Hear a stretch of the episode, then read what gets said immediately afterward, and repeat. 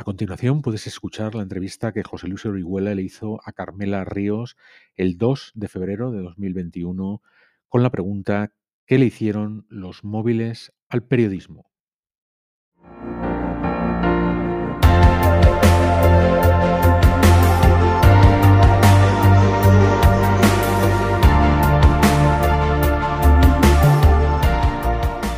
Carmela Ríos, eh, un rostro conocido eh, y un nombre muy conocido en el mundo de la información periodística en, España. 23 años de experiencia en, informativos de televisión, 10 de los cuales estuvo como corresponsal en París de Antena 3 Televisión. Y desde 2009 enfocó su carrera en el trípode periodismo, móviles y redes sociales. Carmela ha sido responsable de redes sociales en el mundo y consultora interna en el departamento de Big Data de Unidad Editorial.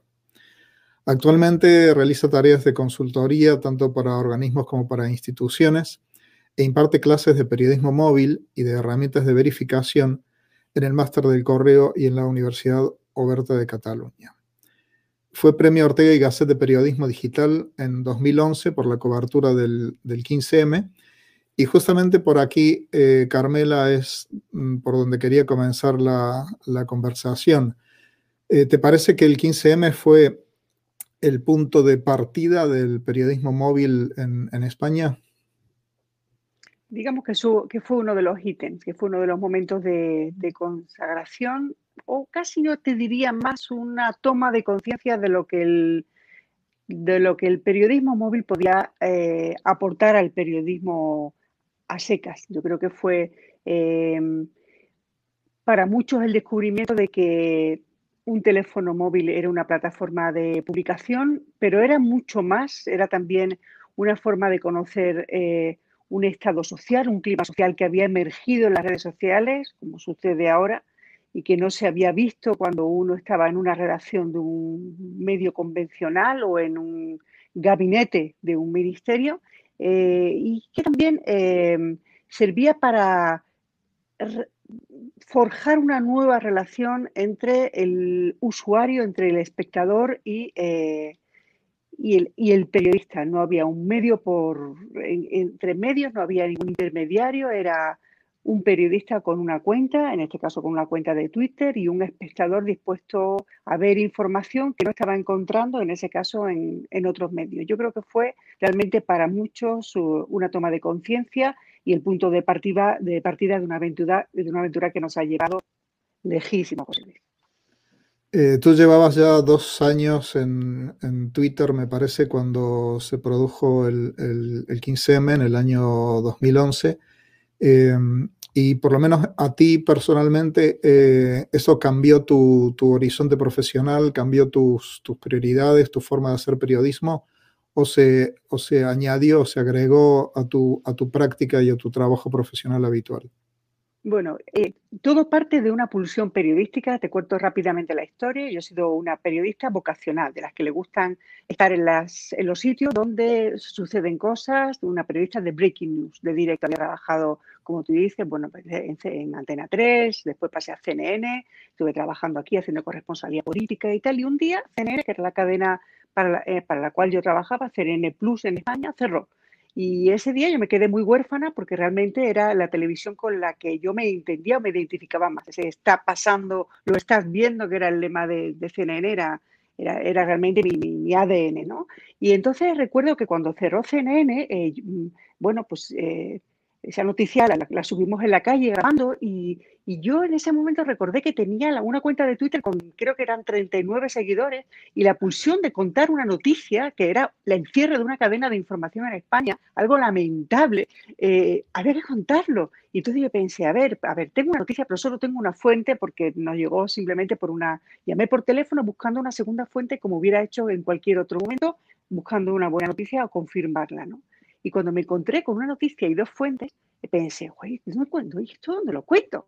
Y entonces pensé, va y tal, pues aquí, claro, en Twitter y tal. Yo soy creyente, yo creo que en ese momento yo pensó, esta chica se va a quedar tan triste sin una cadena de noticias que mejor le damos alguna otra herramienta. Y entonces puse un tuit de dos palabras que decía cierra CNN Plus y fue una revolución había mucha gente escuchando, yo no sabía que había tanta gente allí, eh, bueno, que, se creyeron aquella noticia porque la contaba una periodista. Ese fue el punto de arranque de un descubrimiento y de una exploración maravillosa. Durante un tiempo yo integré mi trabajo en redes, mi prospección, casi diría mi aprendizaje en redes sociales, con un trabajo normal, digamos, un trabajo de periodista convencional de televisión, puesto que seguí trabajando en CNN Plus y después en Cuatro cuando cerró CNN Plus. Pero mi corazoncito ya era digital yo ya no quería ser una, periodista de televisión convencional, yo quería saber a dónde me llevaba ese camino, con lo cual, bueno, pues digamos, eh, alterné los dos trabajos, gané ese premio Ortega y Gasset y me fui de, Mediaset, que era la cadena para la que trabajaba, para seguir explorando este camino eh, que todavía no he terminado. Eh, Carmela, el, el, impacto de los móviles suele analizarse eh, enfocado en la audiencia, en, lo que hacen los usuarios con esta tecnología, en la posibilidad de ser testigo de acontecimientos y, compartir esas imágenes o esos vídeos. Pero me interesa tu perspectiva sobre eh, esta herramienta en el periodismo. ¿Cómo crees que, los móviles eh, cambiaron al, al periodismo? los móviles son una revolución para el periodismo. Yo creo que le dieron la vuelta al periodismo. De, repente nos puso en las manos de miles de profesionales en el mundo una herramienta que servía para hacer muchas cosas. Y una solo, una de ellas era publicar.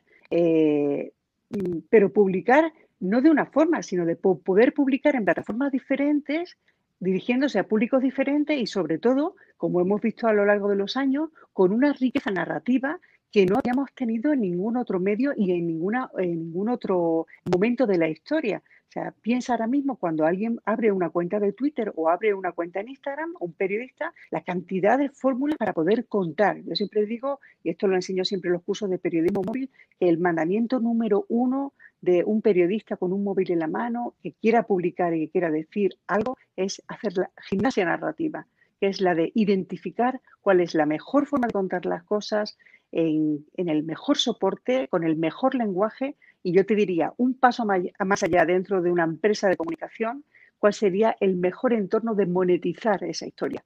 Diría, dependiendo dónde queremos colocarlo. Es decir, yo creo que hay una vuelta que, trasciende la, pura narrativa periodística para llegar casi al negocio. Yo creo que eso es solo una de las cosas que puede hacer. La otra gran revolución, y esto se lo escuché, recuerdo que me quedó esa frase marcada a fuego en una Barry, que por, entonces era directora de medios sociales de CNN, dijo aquella frase de las redes sociales son un diálogo, son un diálogo entre el emisor y el receptor. O sea, eh, era un diálogo, se, olvidó, nos saltamos de la, eh, la, época en la que nosotros enviábamos una crónica, yo desde París, eh, y alguien la, gente la veía en la tele y los espectadores les parecía bien o no, pero a mí yo no tenía ningún feedback. La, información del siglo XXI es puritito feedback, o sea que decir, todo tiene una respuesta, tanto en redes sociales como un like, como un dislike, como un compartido, como un diálogo, una interpelación al periodista. Ese diálogo es una riqueza es una riqueza para muchos ámbitos de la comunicación. Yo creo que la comunicación periodística es una, pero yo pensaría también en la comunicación política y casi te diría en la comunicación empresarial. Los periodistas que, acudimos a las redes sin tener en cuenta esa, variable, eh, tenemos eh, grandes eh, posibilidades o de fracasar o de sufrir alguna crisis por no entender la naturaleza misma de ese periodismo móvil. Es decir, nosotros tenemos un aparato en la mano que nos permite dialogar con las personas, pero las personas tienen también un aparato en la mano en la que, permite que reciban información, que emitan información sin ser periodistas, lo cual es algo que hay que encajar y saber cómo, pero también poder dialogar con nosotros. Yo creo que las cartas, la baraja ha cambiado completamente, la baraja, es otra y, estamos todavía en esa exploración de, de a dónde nos lleva un móvil a un periodista. ¿no? Históricamente los medios de comunicación que existían antes de Internet, la prensa, la radio, la televisión, eh, han tenido dificultades, eh, sobre todo, digamos así, culturales, para incorporar nuevas herramientas tecnológicas. Fueron bastante resistentes a las redes sociales, bueno, anteriormente que las redes sociales a los blogs. fueron bastante resistentes a las redes sociales y también resistentes a los móviles y sobre todo a lo que las audiencias hacían con los móviles. ¿Cuál de estas dos tecnologías te parece que los medios han abrazado con más eficacia? ¿El uso de móviles como parte del trabajo periodístico en las redacciones o el uso de redes sociales como vías alternativas de comunicación con el público? Bueno, eh, en esto soy muy crítica eh, por una experiencia personal, eh, bueno, y por eso en este momento, si me permites, te hago un homenaje personal, porque tú eras de las personas que, a las que, en las que yo me miraba cuando empezaba a, a, descubrir que era Twitter, porque desde de un medio convencional yo me encontraba muy sola, de hecho era muy friki. Yo daba noticias desde mi cuenta, desde mi BlackBerry, haciendo periodismo judicial, cuando había pues un auto, una providencia o una sentencia de la Audiencia Nacional y muchos de los compañeros que estaban allí no, no, no, censuraban, pero no entendían por qué me complicaba la vida haciendo eso, además de mi directo o además de mi crónica. En, en, las redacciones pasaba exactamente lo mismo. Es más, había, yo he tenido responsables que, que, que, no entendían por qué me metía a contar cosas en un sitio que, entre comillados, solo servían para, para hacer amigos falsos digamos, ¿no? Con lo cual, digamos que todo este camino va, acompañado de, mucha, de, muchos compañeros eh, de los que aprender, pero también de mucha incomprensión dentro de los grandes medios. Yo tengo la suerte de trabajar en un grupo comunidad editorial que con Javier Cabrerizo y con los cuatro directores, especialmente pues, Pedro Guartango, eh, Casimiro García Vadillo, David Jiménez, que apostó decididamente por, por, la, por la narrativa en redes y yo creo que ellos eh, lo entienden. Es difícil integrar ese tipo de, herramientas, pero yo creo que las redes sociales ya son una prioridad dentro de, cualquier medio, no solamente porque son una gran plataforma para publicar, son una plataforma para desarrollar una pata de negocio. Esa pata está todavía por hacer. Eh, yo creo que eh, las empresas periodísticas salen del corralito del, propio, de la propia web o del propio mm, dispositivo multicanal y, y bueno, lo, vemos en España, ¿no? Y, yo creo que hay medios internacionales que han hecho una gran labor eh, buscando su hueco, buscando eh, las formas de monetizar dentro de plataformas externas como, eh, como, bueno, como Facebook como, o como, como Twitter. en mi calidad de jefa de redes sociales, yo pensé que era mi obligación entender esto muy bien, como, como casaba el negocio periodístico y las redes, y bueno, digamos, hice mucha prospección sobre eso, la sigo haciendo con herramientas maravillosas como CrowdTangle, que, que te permite tener una, una visión casi global de, de, cómo funciona el negocio periodístico en redes sociales y hay maravillosos experimentos y, muchísimas posibilidades. No es solamente eso, pero eso es una pata más.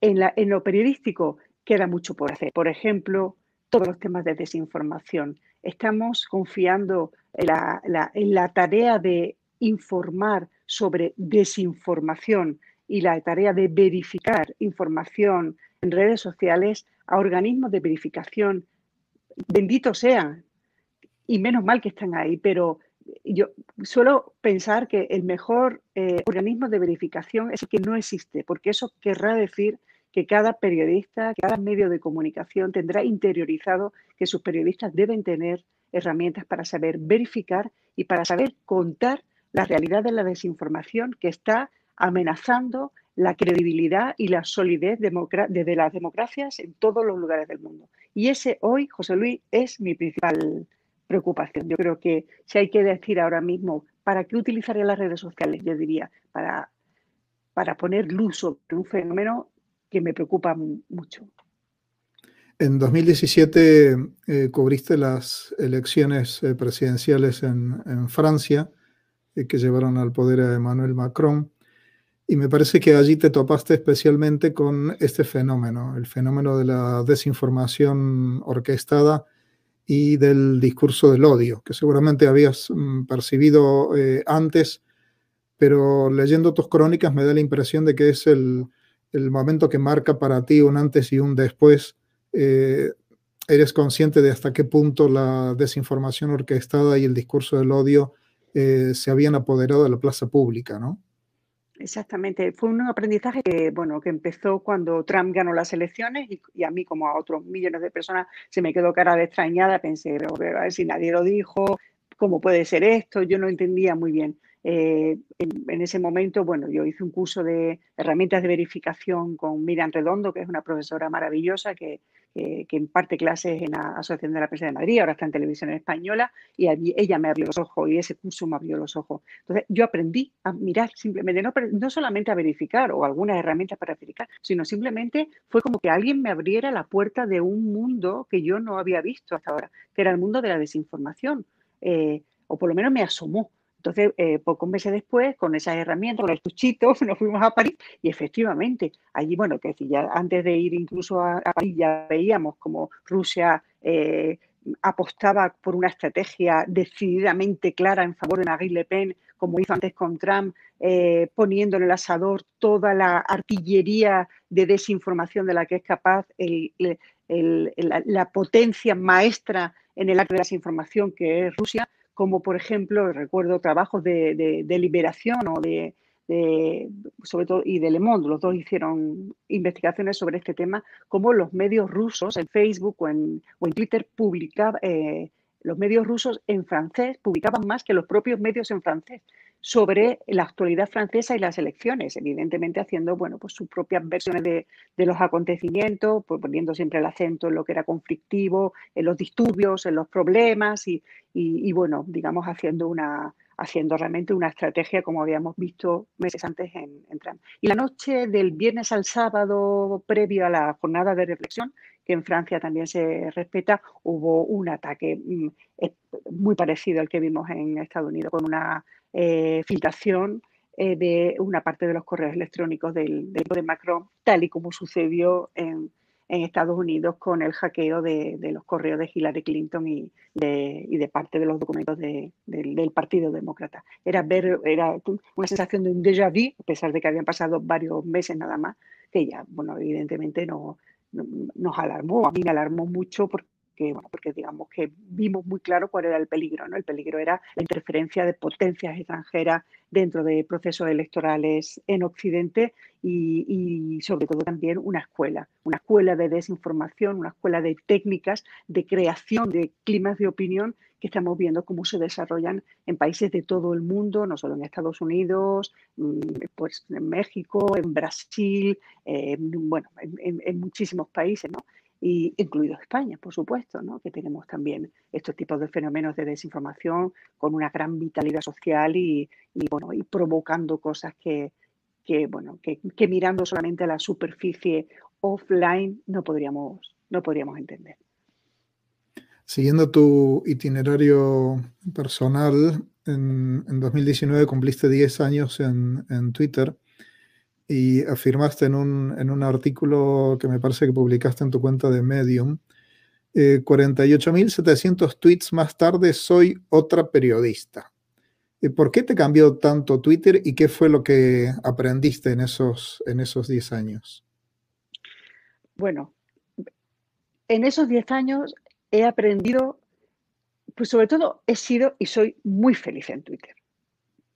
Eh, me lo paso muy bien me lo paso muy bien porque cada día es como cuando uno entraba a la redacción de noticias y pensé, qué suerte tengo. Hoy seguro que el día no será como ayer. Efectivamente, los días siempre eran diferentes. Bueno, pues en Twitter pasa exactamente lo mismo. Twitter es un ente mutante. Primero, es una revolución para el periodismo porque, porque, porque tiene una gran cantidad de funcionalidades para un periodista no solamente publicar en una multinarrativa, en una posibilidad narrativa inmensa, sino también eh, porque te permite generar un propio archivo. Por ejemplo, yo soy una gran fan de las listas de Twitter, que son mi nuevo archivo. Tengo más de 200 listas eh, que voy segmentando o que voy haciendo. La propia realización de la lista de Twitter es un ejercicio muy periodístico, de ir buscando fuentes, porque el otro día estaba enriqueciendo mi lista de Rusia. Tengo, intento tener fuentes verificadas, buenas, en Rusia para seguir, por ejemplo, las protestas contra la,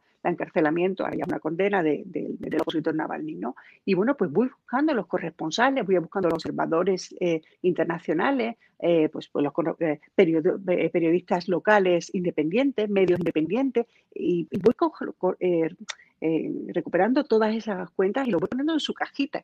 Entonces tengo muchas cajitas que son mi nuevo archivo. Antes tengo por aquí un montón de, carpetones así grandes que tenía en París con el archivo de, terrorismo, de ETA, ¿no? Y bueno, cuando estábamos en Francia, pues hacía mucha actividad mucha información terrorista, antiterrorista y tal. Y bueno, pues aquí no, aquí lo, tengo todo en Twitter.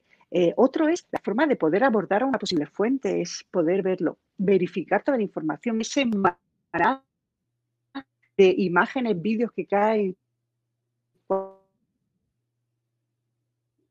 explosión en la calle Toledo y, bueno, mi, impulso no fue irme a un medio, fue irme a Twitter, a una de las listas que tengo que se llama Emergencia en Madrid, con todos los servicios de emergencia eh, de la Comunidad de Madrid y personas que lo llevan. Y allí había información. Eh, herramientas como Twitter que, te permiten hacer búsquedas finamente segmentadas por, por, número de interacción, por, lenguaje, por ubicación. Eh, bueno, ¿cómo no vamos a aprovechar todo eso? O yo qué sé, pues, estoy pensando, ¿no? Durante la época, durante los momentos de, tensión en el Capitolio, ir a, Snapchat y buscar en, el, en, la localización de Snapchat todo lo que se estaba generando eh, desde Washington en ese momento, en, tiempo real, ¿no?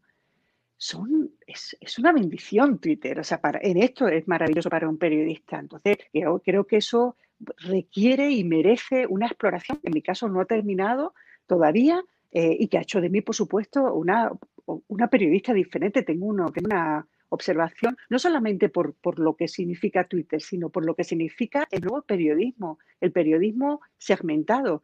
¿Cuánto periodismo hay en los hilos de Twitter? Que, que son, creo un elemento narrativo muy interesante, porque no solamente se trata de poder escribir, se puede enlazar, eh, son, son una fuente de conocimiento. Y culturalmente me ha enriquecido muchísimo. Tengo cuentas de, una, bueno, hecho tengo una lista de Twitter que siguen 10.000 personas, que es una cuenta que reúne a todas la, una lista, perdón, que eh, reúne a todos los museos del mundo, museos importantes del mundo. Y hay muchísimos museos ahí metidos que yo ni conocía. Entonces, cuando tengo un rato, pues me pongo a buscar museos que todavía no tengo controlado, en Nueva Zelanda, igual en país un poco más lejano y tal. Y, cuando tengo esa lista y veo el timeline, eh, no sé, yo doy gracias a Dios por tener esto, ilustradores o fotoperiodistas, o sea, lo que quieran.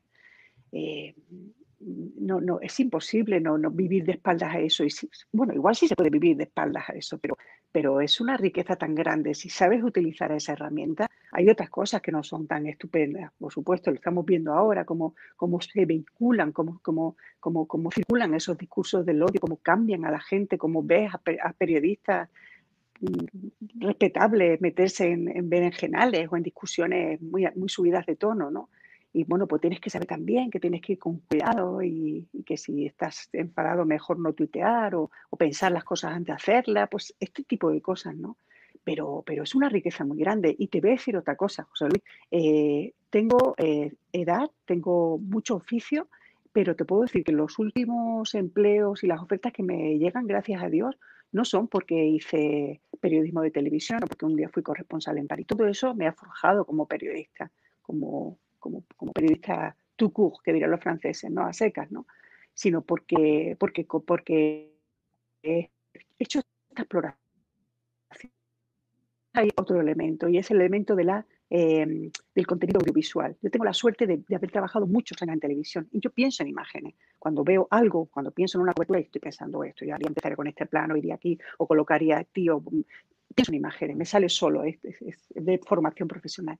Y eso en redes sociales es un plus, pensar en imagen. Y digamos que esa cualidad aprendida durante todos estos años en televisión a mí me ha ayudado muchísimo a, trabajar, ¿no? a hacer mis propias coberturas y apreciar las coberturas de los demás o a imaginar coberturas que dentro de un medio como el mundo se, podían hacer. ¿no?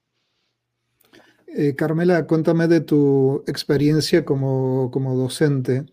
Eh, cómo te encuentras a, las nuevas generaciones de, futuros periodistas, eh, cómo reciben tu, eh, tu, mensaje y tu entusiasmo acerca del periodismo móvil y, de las redes. ¿Qué les cuentas? Bueno, yo, yo antes de ser periodista quería ser maestra. Y entonces esto es una felicidad, entrar en un aula. Y es muy fácil entrar en un aula, digamos, porque muchas veces los alumnos a los que doy clase, que suelen ser alumnos de máster, bueno, da muchas clases en universidades también, eh, digamos, no, no, están acostumbrados a que una señora que llega a una conferencia venga a hablarles de, pues eso, de cosas que, con las que ellos están muy familiarizados, ¿no? Y bueno, digamos que las redes sociales, en mi opinión, son una de las asignaturas pendientes dentro de los planes de estudio, tanto en la universidad como en los estudios de posgrado. Lo creo, sinceramente. Yo creo que esto es una asignatura troncal. Hay tanto que contar y tanto que aprender dentro de las redes en el periodismo, que daría para un año, sino dos, lo diría claramente. Con lo cual, eh, lo reciben muy bien, lo reciben porque creo que eh, tienen la sensación de estar aprendiendo herramientas que utilizan, eh, que, pueden utilizar en los ecosistemas de información que ellos conocen que son en, gran parte las redes sociales. Yo, evidentemente, creo que una de las primeras en la presentación siempre acabado colocando una foto que son dos pesitas con, un teléfono móvil toda la gimnasia narrativa, porque para mí eso es lo más importante que, imparto, que es decir, vamos a trabajar en identificar cuál es la mejor forma de hacer las cosas.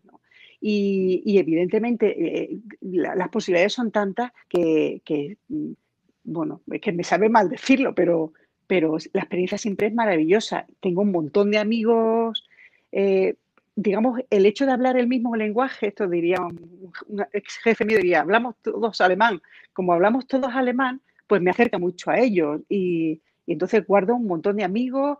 Eh, creo que he dado empleo, empleo, he recomendado a gente y han recomendado solos porque han aparecido en las redacciones eh, controlando y dominando técnicas y herramientas del periodismo móvil y de otras que, nos, que no vean que los redactores convencionales no controlan, con lo cual enseguida casi todos los que conozco o los muchos de los que tengo eh, contacto han encontrado trabajo, tanto trabajando dentro de redes sociales como en, otro, en otros departamentos. Es eh, para mí una de las mejores experiencias y no quisiera dejar de hacerlo. Me gusta muchísimo esta clase, además pienso que es necesario porque veo que los planes de estudio no hay mucha eh, técnicas de desinformación, no hay mucho periodismo móvil, no hay prácticas de periodismo móvil y bueno, yo creo que es, un acierto tenerlo y estoy agradecida siempre de hacerlo. Lo hice, en, lo hice en El País, lo he hecho en El Mundo, lo hago ahora en El Correo, que es un periódico que me encanta y me siento muy bien trabajando allí con gran libertad de poder hacer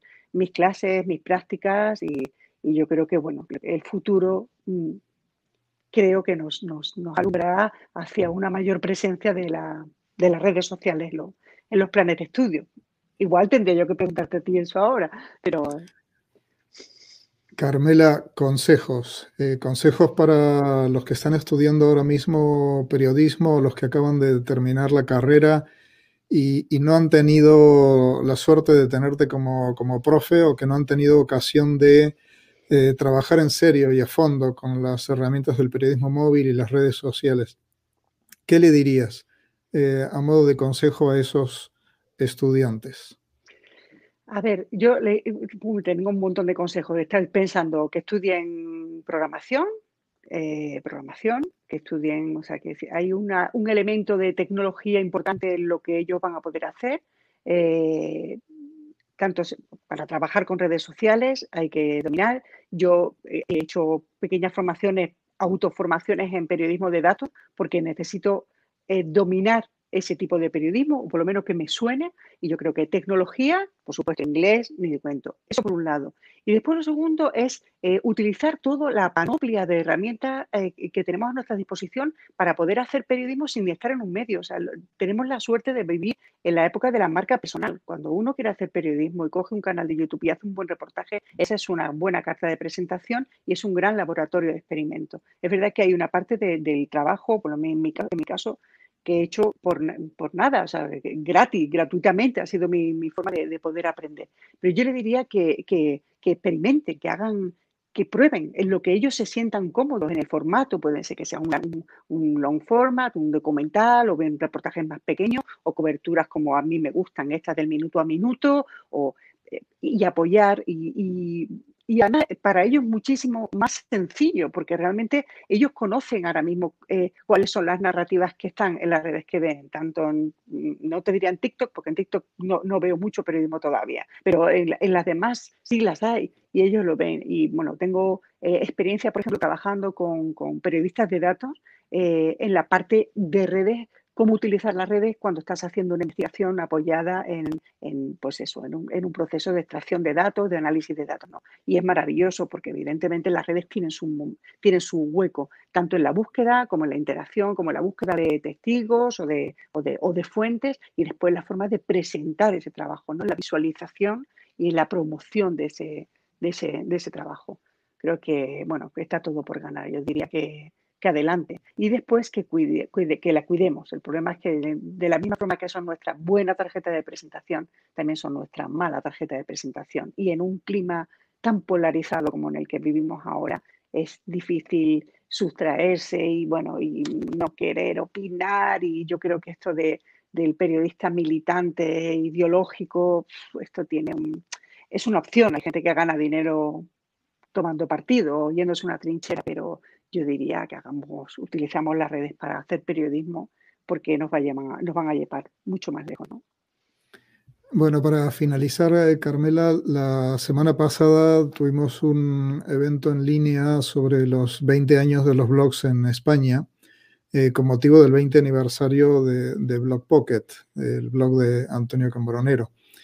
Em, nos hemos olvidado ya de los, de los blogs, los tenemos ya totalmente asumidos como parte de las herramientas digitales de los periodistas. Hay que volver a los blogs, vale la pena impulsar esta herramienta entre los estudiantes. ¿Qué crees que, que queda de esa revolución que fueron los blogs hace, hace 20 años?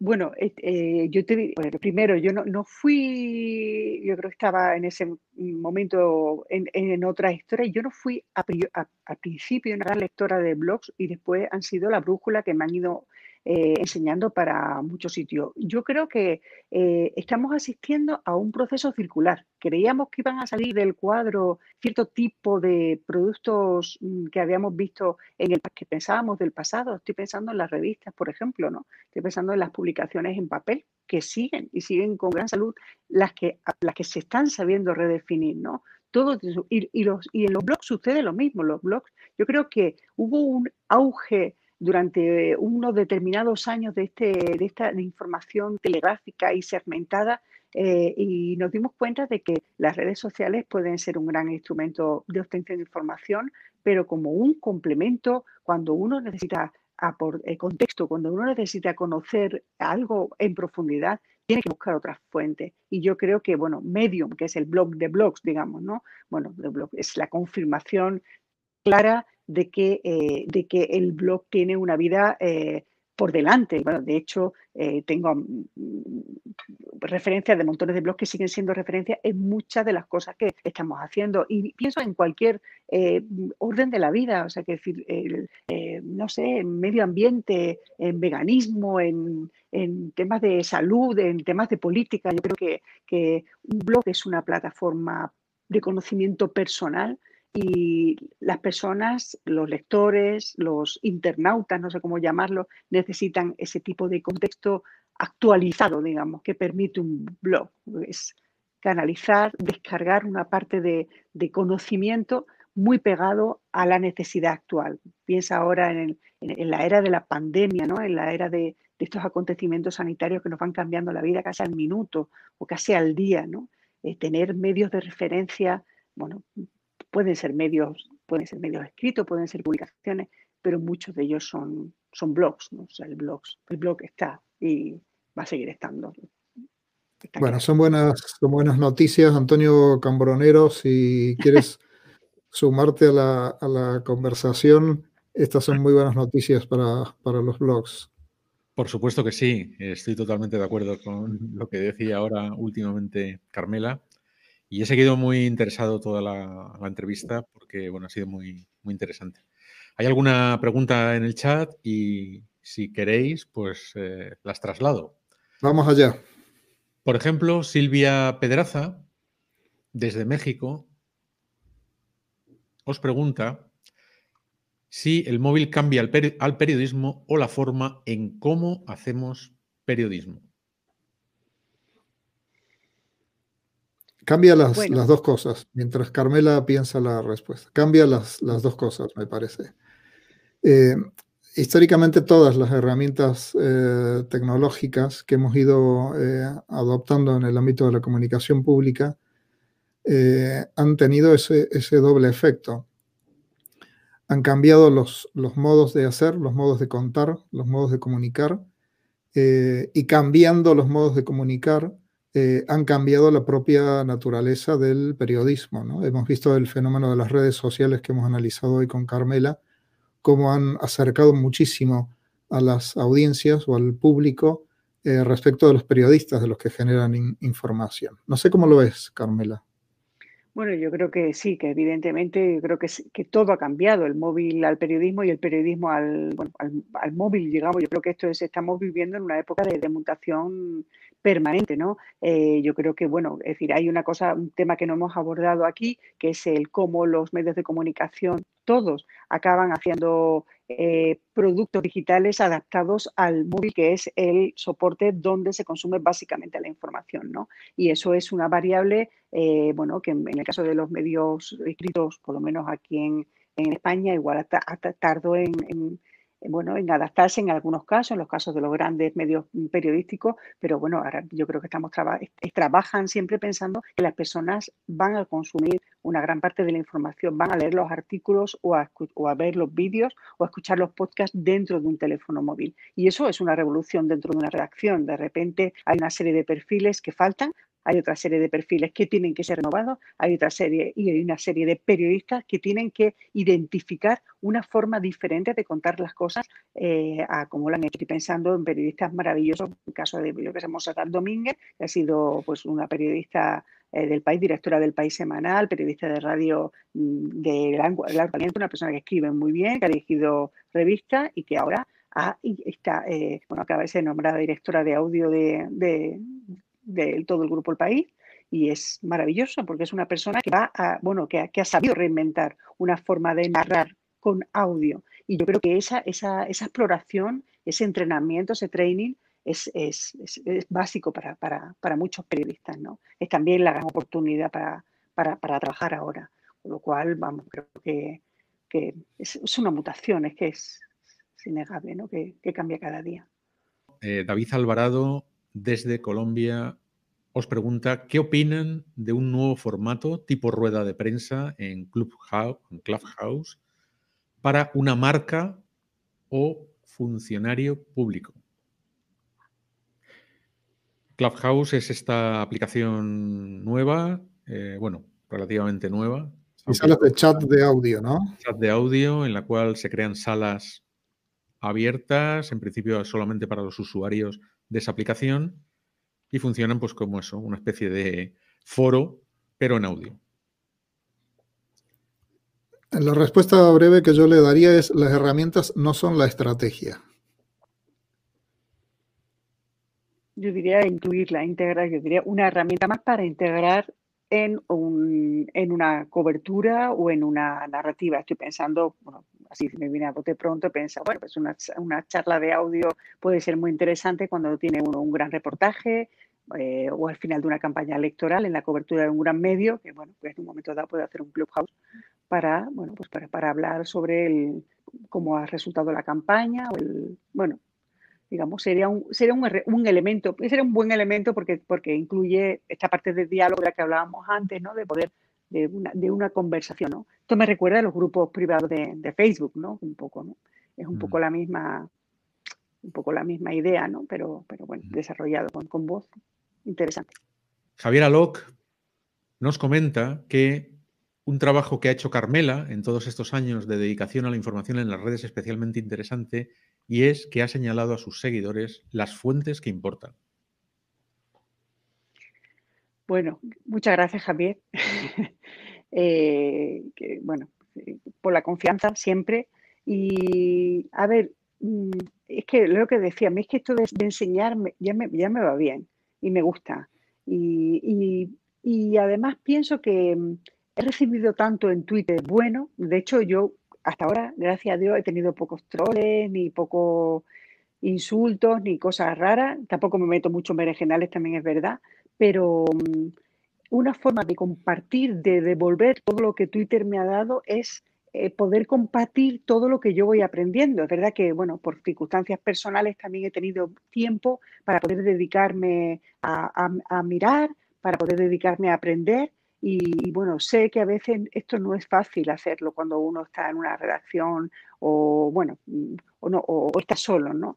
Y durante todo este tiempo, una parte de mi trabajo no ha sido solamente contar cosas, sino contar eh, cómo las hago o las herramientas que he aprendido, pues para verificar eh, imágenes o para verificar una cuenta de Twitter, o sea que hay mucho de divulgación, digamos, en esa, en esa red. Yo prefiero no guardarme la información porque mm, no vale de nada tenerlo en mi estuchito. Esto es mejor si lo compartimos, pues cuando más aprendamos a hacerlo, más fácil nos resultará todo de entender el ecosistema de información en el que vivimos y más fácil será eh, que podamos entenderlo y contarlo. Y yo creo que eh, estamos en una época difícil para la información en la que el, deber de verificar no corresponde solo a los periodistas. Yo no sé cómo lo veis, pero bueno, también sufro todos esos WhatsApp que llegan con noticias que no se sabe de dónde vienen, con, sin titulares y no, que no tienen fuentes y tal. Y bueno, pues yo creo que hay un proceso de, de alfabetización cívica, digamos, o civil muy importante en lo que tenemos que enseñar a las personas a, manejarse en ese sistema de información, en ese nuevo ecosistema. Por ejemplo, pues eso, ¿no? Coger un titular y meterlo en la barra de Google o desconfiar de todo lo que no tiene, eh, bueno, de que no tiene, no tiene un título o no tiene un medio detrás, ¿no? Y, Twitter es una buena forma de, hacer eso, ¿no? Creo. La mejor profesión del mundo, que dijera García Márquez. Gracias, Carmela Ríos, por tu tiempo y por compartir todas estas cosas con nosotros. Un abrazo. Un placer. Un saludo, un.